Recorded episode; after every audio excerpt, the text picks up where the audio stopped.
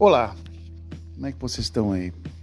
Sabe que às vezes eu, eu sigo alguns é, youtubers e caras que fazem react e falo assim, quando eu dou uma sumida é porque literalmente as coisas estão indo bem. Quando eu apareço assim, uma certa constância, é porque a coisa está indo mal. Então segue nessa lógica.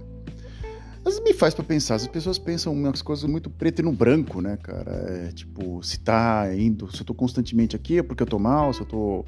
Se eu sumir é porque eu tô bem. É, that's it. Mas parece que é literalmente uma regra. É quando as pessoas estão se publicam muitas coisas em mídia social ou se expõem em, de uma maneira ou outra é, dentro da mídia social, é sinal de que as coisas não estão indo muito bem. Ou não. A gente não sabe. Gente... O mundo é tão complexo, cara. É tão... Não dá para se definir o bem e o mal, preto e o branco e etc, etc. A gente faz muito isso nos filmes, né, cara? A gente vê os filmes, ah, o cara que é mal, o cara que é bom. Agora tá o Elon Musk com aquele cabelo de, de vilão de, de, de desenho animado, sabe? E é o cara que é o poderoso Jeff Bezos, o Bill Gates, é, e, e, entre outros, o, é, entre outros é, vilões ou heróis que aparecem pra gente nesse dia a dia. Olá, como é que estão vocês aí? Tudo bem?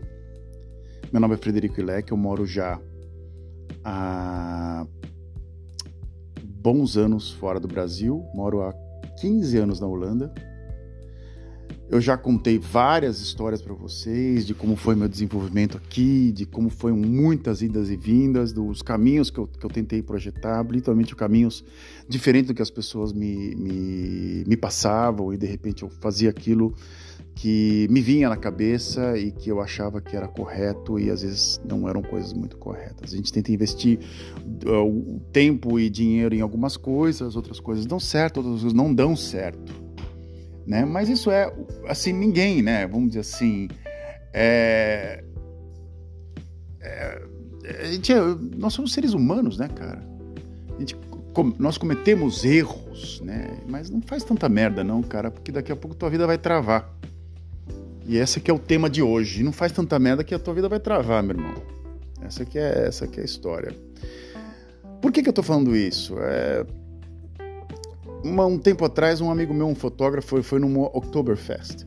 Aqui sempre tem, eu tô, eu tô perto da Alemanha, então tem muita influência da cultura alemã no lugar onde eu tô.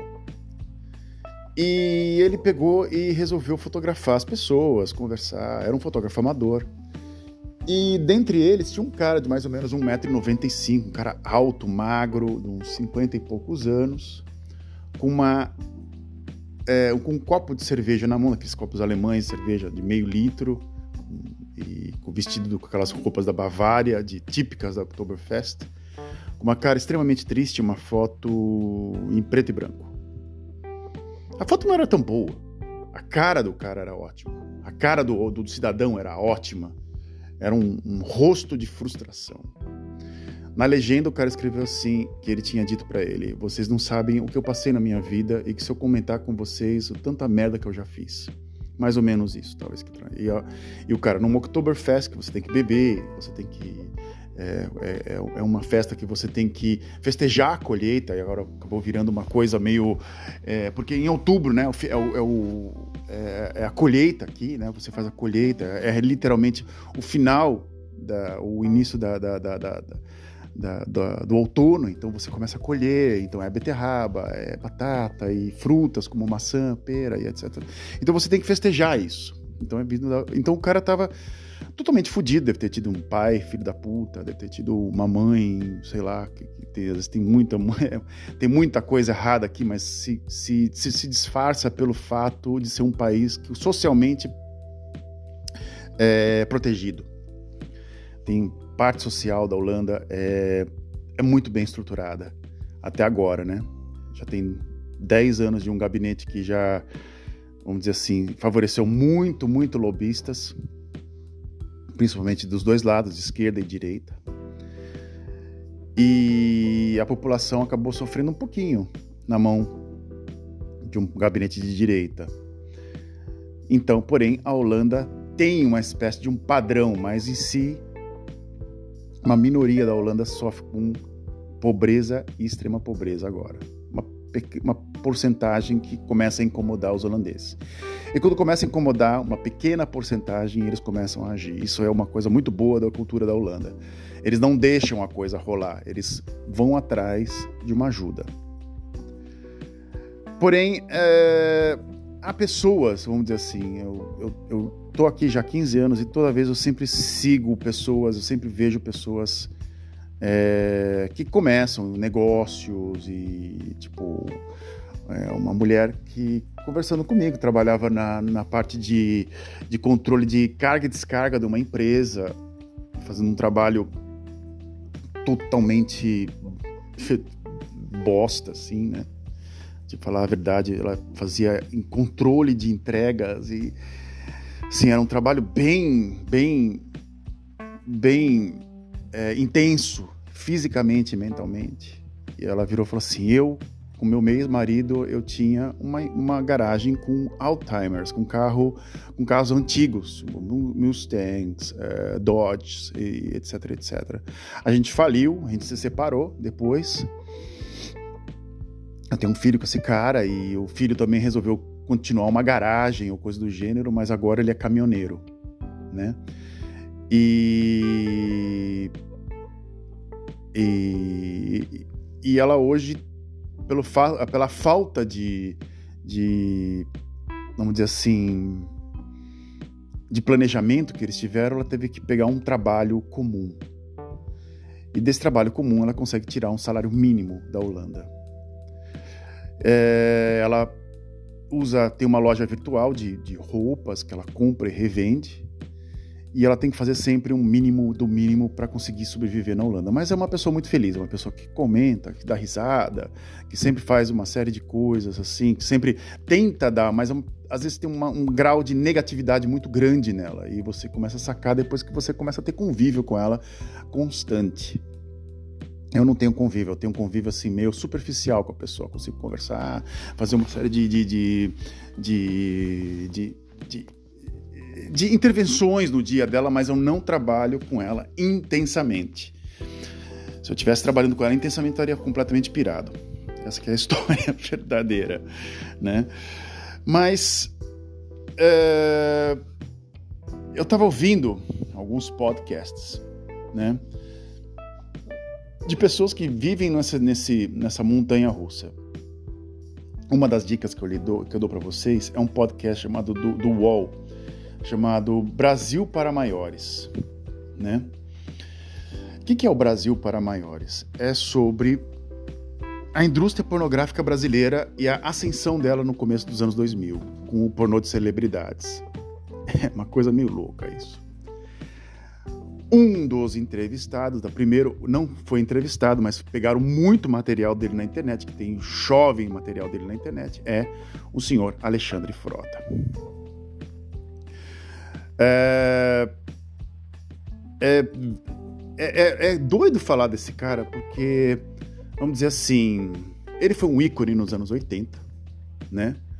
Casado com uma das maiores musas da, assim, se não a maior musa da, da, da TV, né? No, na, na, época, na, na, década de 80 e 90, né? Não, não se falava hoje é outra coisa do que Cláudia Raia. Dois anos casados, é, falando que um era apaixonado pelo outro, né? Cláudia Raia acabou é, é, depois, de depois de dois anos e depois de uma novela junto com ele, né? uma novela da Globo junto com ele, acabou é, se separando dele. Depois tiveram brigas homéricas e depois o cara brigou homericamente com praticamente toda a Rede Globo. Foi para algumas novelinhas e etc, etc. Depois participou da Casa dos Artistas na, na, na no SBT. Na Casa dos Artistas teve um certo, certo destaque e depois começou uma carreira de filmes pornográficos. Nesse podcast, ele fala que ele cheirou apartamento, cheirou casa, cheirou carro, cheirou tudo. Acabou com a vida dele. Depois entrou para a política via a extrema direita, via o bolsonarismo e depois de um tempo tentou via é, um, o, o, partido da social-democracia brasileira, né? o PSDB, que não tem nada de social-democrata, virou um partido neoliberal é, fascista. É, é, é, vergonhoso falar, porque a social-democracia é uma coisa tão legal, cara, e tem nomes e partidos que não, literalmente não tem absolutamente nada a ver. Tipo o Partido Democrata Cristão, né? Que até mesmo o próprio, o próprio Bolsonaro fez parte, mas eu não vou falar de política, né? Vou voltar ao assunto Alexandre Frota. Era um cara também, entrou na, na política, teve seu destaque, fez parte de CPIs, fez parte de investigação, uma série de coisas. Hoje entrou em falência é, e está aí, entre aspas, pedindo até ajuda judicial para se recuperar de uma série de coisas. Isso é parte do Alexandre Frota. Um outro cara, que, eu, que uma pessoa que eu vou chamar ele de Hans, né, que eu pulo para. saiu do Brasil, né, de uma celebridade, e vou para cá, para Holanda de volta. Esse homem, ele eu encontrava com ele é, sim, num, num, num, café e ele sempre conversava comigo sobre sobre porque eu era um pequeno é, é, empresário daqui do local, eu tinha uma empresa de, de, de, de, de bike messenger, né? E também trabalhava como fotógrafo autônomo. Fiz isso durante quase 10 anos aqui. E ele olhou para mim e se, e se, e se encantou pelo que eu estava fazendo. E, e, falou: Nossa, eu fiz a mesma coisa. Eu tinha uma tipografia. É, e essa tipografia eu é, comecei. Fui um dos pequenos empresários mais um dos empresários mais novos aqui da região. Eu fui no banco pedir grana, eu aluguei o espaço, comprei as máquinas e comecei a fazer cartões de visita, comecei a fazer cartões de. de, de, de chama-se cartão de nascimento aqui, né? Quando uma, um bebê nasce, você envia um cartão para a pessoa. É, dando os parabéns a ela, ou uma pessoa é demitida, ou ela pede demissão, ela também ganha um cartão. Então, a, a cultura do cartão na Holanda, até é, anos atrás, era uma coisa muito poderosa. Era, era pessoas compravam muitos cartões para distribuir, é, colecionavam, coisa do gênero. Hoje é uma coisa que não, se, não é muito corriqueira, é raro, são pessoas até mesmo da minha, da minha, da minha, da minha idade mesmo que fazem isso. Então ele teve essa visão e ele comprou máquinas é, e começou a fazer, a imprimir livros, começou a a fazer cartões de visita, começou a fazer cartões. A mulher dele desenhava algumas coisas e vendia isso. E olha, eu vou te falar uma coisa: tem pessoas. Eu, entrei, eu fui numa exposição um tempo atrás e eu fiquei abismado com. Eu fiquei assim. É, é, muito surpreso de uma estudante que fazia desenho com apenas com lápis. É, tem vários tipos de lápis quando você desenha, não é só lápis, mas lápis mesmo de, de, de, é, grafite né? Então você tem vários, assim, do 1B, 2B e 1H, 2H, tem, tem esses lápis, então ela consegue ter um tipo de desenho no qual ela conseguiu criar uma espécie de um, de um, de um mundo muito, muito, muito peculiar para crianças, assim, só com preto, branco e cinza. E tava a menina tava, desenhava aquilo, eu falei assim, meu, isso aqui, vamos, vamos ver se ela, tá, se ela vai vender bem isso aqui. Aí eu fui nos cartões dela, ela vendia por 14 euros cada cartão. Eu falei, não, tá é, cometendo o erro é o preço, porque a qualidade tem, o preço tá horrível. Ela deveria baixar esse preço e vender com uma quantidade um pouco maior. Mas ela quis vender. Você pode vender o original por uns 25 euros e uma cópia, que é uma cópia em massa, por 1,50, 2,50, 5 euros, não sei. Agora, não tem, não sei. Eu, às vezes, eu, quando se eu for começar o meu próprio negócio, eu acho que também vou cometer o mesmo erro, vou meter um preço que realmente não, não existe e ignoro algumas coisas. Mas ela tava, mas era um talento, a menina era muito boa. Porém, esse cara sempre me encontrava, eu perguntava para ele, mas o que você está fazendo hoje? Ah, hoje eu estou trabalhando numa empresa aí. não, não entrava muito em detalhes. É, no final ele teve, ele começou a mostrar, ele teve uma hérnia nas costas e ele teve que entrar num, teve que fazer um processo cirúrgico para tirar essa hérnia, teve que fazer um, uma cirurgia para tirar essa hérnia. No que ele foi para a mesa de cirurgia, ele teve um ataque cardíaco. No que ele teve um ataque cardíaco, ele teve que ser afastado do trabalho e teve que ficar é, três meses ou quatro a quatro afastado. É, um dos chefes dele resolveu visitar ele na casa dele. Quando chegou na casa dele, a antiga tipografia que ele tinha estava abandonada, vazia. Não tinha mais absolutamente nada. Era um prédio e ele morava em cima da tipografia. Ele mora ainda em cima da tipografia. Então, quando você chega na casa dele, no qual eu acabei indo por curiosidade, que alguém comentou comigo, porque ele era uma, espécie de uma figura, um, cara, um figurão, sabe? Um cara que conversa com todo mundo, muito bom de papo, né? Mas escondia alguns segredos estranhos. Ele literalmente vivia num ponto de miséria. É, o antigo salão que ele trabalhava estava completamente vazio. Algumas máquinas tinham sido vendidas, a empresa entrou em bancarrota. No que o manager entrou na casa, começou a vir lixo para tudo quanto é lugar. O cara tinha uma compulsão de tudo que ele comprava, nada ele jogava fora. Vive, vive com três filhos dentro da casa, sendo que um mora na América e faz equitação. É, equitação, trabalha com, tipo, com, cavalos, assim. Uma das filhas dele é pedagoga e a mulher comprou uma casa, se divorciou dele porque não aguentava mais essa, essa, essa, algumas coisas que ele, que ele, algumas manias que ele tinha, principalmente essa, e foi e foi é, embora, se divorciou, tem alguns anos já. No que o manager entrou, que é uma, uma pessoa que eu conheço, né? Entrou na casa e falou assim, que deu dó. Falou assim, ele falou que nunca tinha visto um lugar tão sujo e tão mal cuidado na vida dele. No que entrou, disse que deu dó. Falou assim, como é que uma pessoa pode se recuperar de uma cirurgia ou de uma num estado desse? Isso, isso aqui não existe, né? Isso, isso não existe. Isso aqui é, é... Você não pode viver desse jeito. Tentaram conversar com ele, tentaram dar alguns pareceres para ele, mas ele não ouvia. Do pior que teve, ele tinha uma coisa que é o álcool. Ele, mesmo tendo problemas cardíacos, continuava bebendo. E aí é, a gente acaba sabendo algumas coisas assim. Em uma festa, ele acabou bebendo e assediando várias mulheres, sendo que ele teve que se sentir obrigado. Ele foi afastado da empresa. É...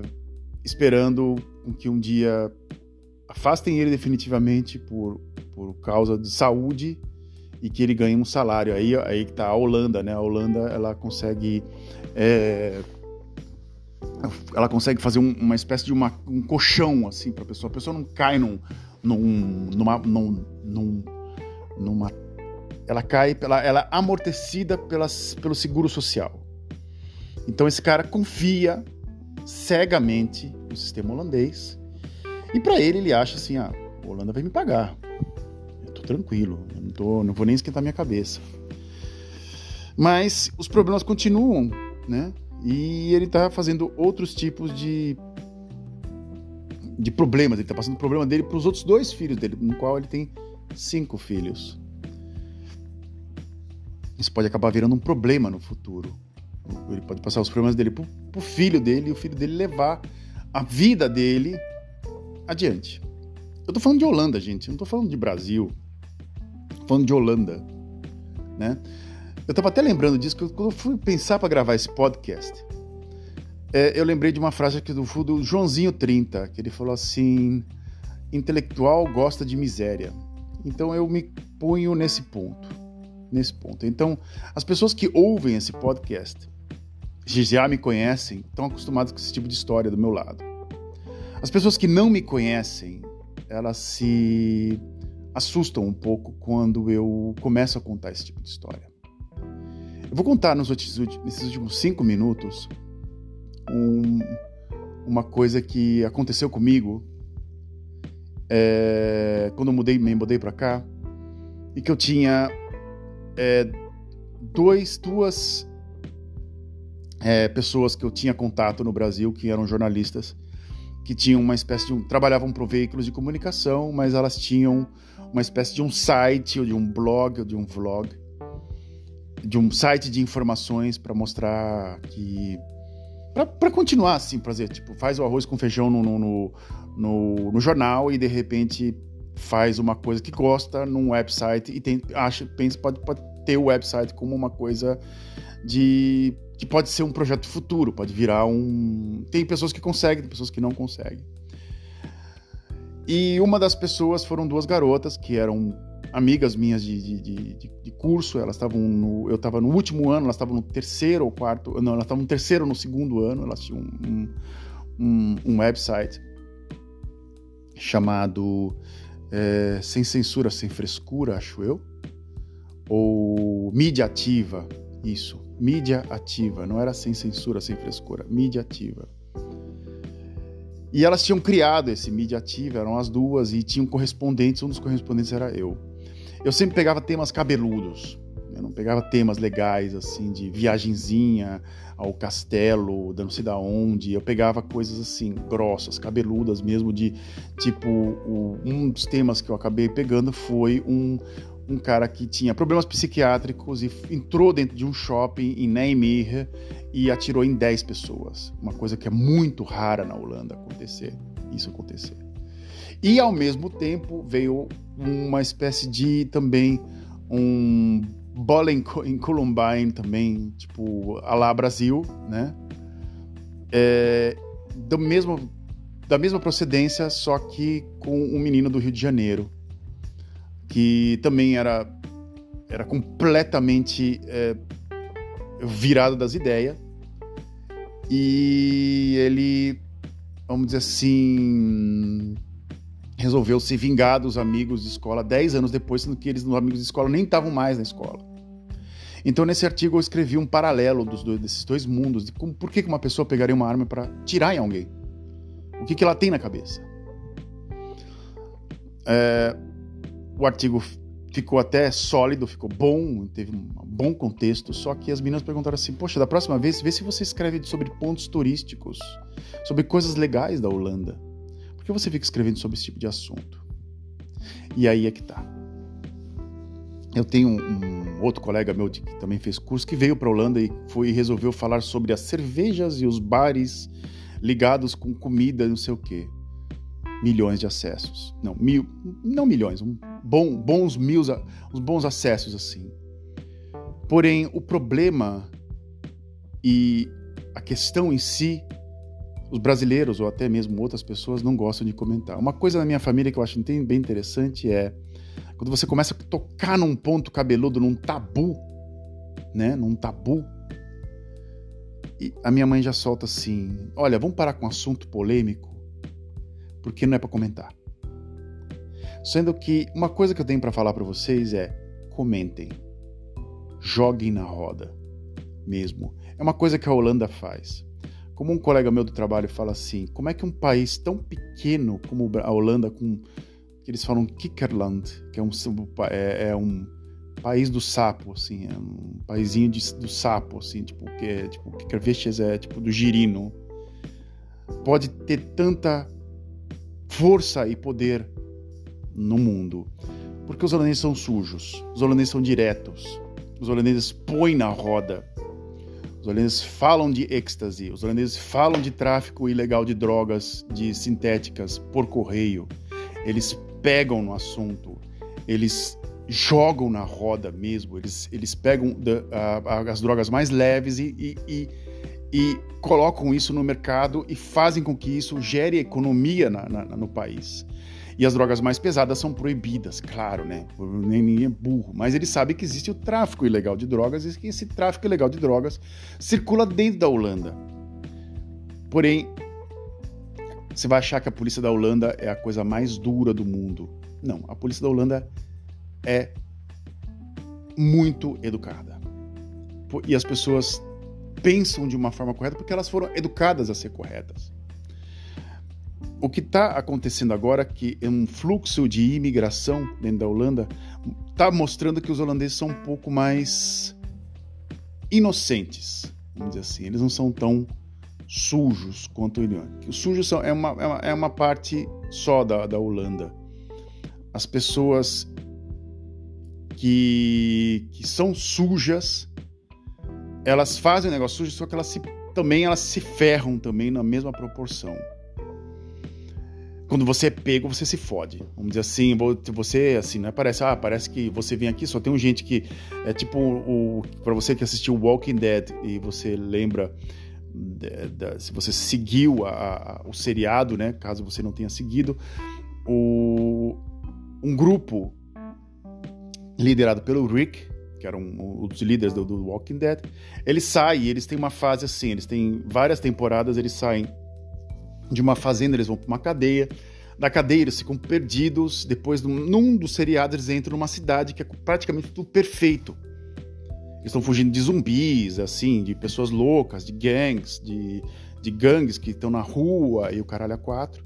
De repente eles entram numa cidade que todo mundo é, porra, legal pra caralho. Ele fala assim, pô, vocês têm água é, potável aqui, vocês têm tudo perfeito, vocês não são ruins, não? Né? Então, é, mais ou menos assim é o que eu sinto na Holanda. E depois Walking Dead vira um vira um pesadelo, fica muito ruim o seriado. Mas essa fase foi a que mais me chamou pelo fato da experiência com a Holanda. É...